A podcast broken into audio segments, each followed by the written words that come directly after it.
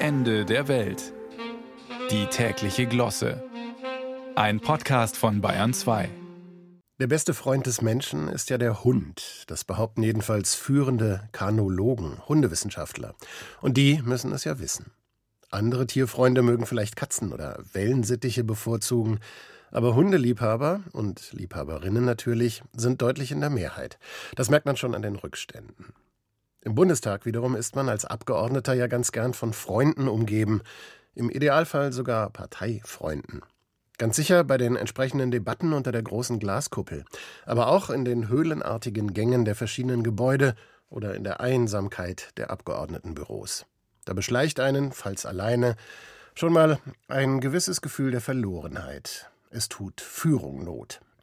Die fehlt bisweilen, und vielleicht aus dieser unangenehmen Situation heraus und dem Gefühl der Verlorenheit haben sich jetzt mehr als 40 Abgeordnete aller Parteien zum Parlamentskreis Hund zusammengefunden. Ein Arbeitskreis, der darüber diskutieren möchte, ob es sinnvoll ist, den Hund oder eben besten Freund mit ins Parlament zu bringen. Das verbietet bislang die strenge Hausordnung, vermutlich weil bei vielen Vierbeinern die Parteizugehörigkeit nicht so klar erkennbar ist.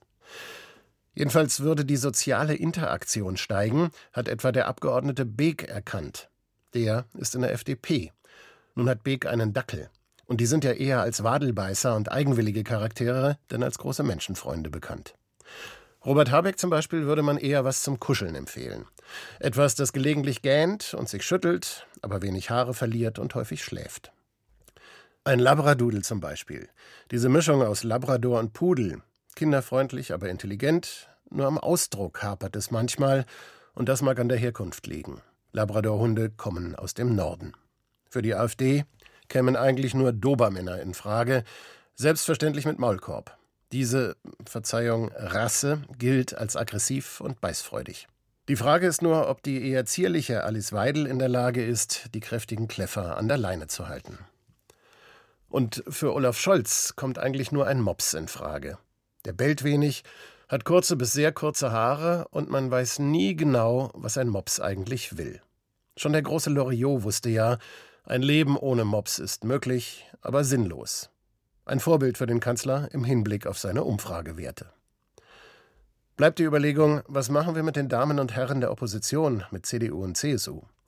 Für Friedrich Merz könnte man sich einen Windhund vorstellen, die sollen keine Angst vom Fliegen haben und ihre Beute vornehmlich auf Sicht jagen. Und für die CSU?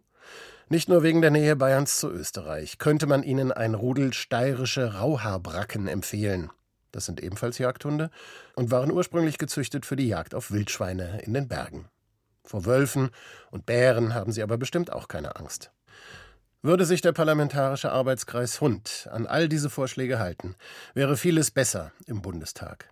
Gemeinsames Gassi gehen, zu trinken ausschließlich Wasser und ab und zu ein paar Hundekuchen. Ansonsten höchstens noch gemeinsames Gekläff.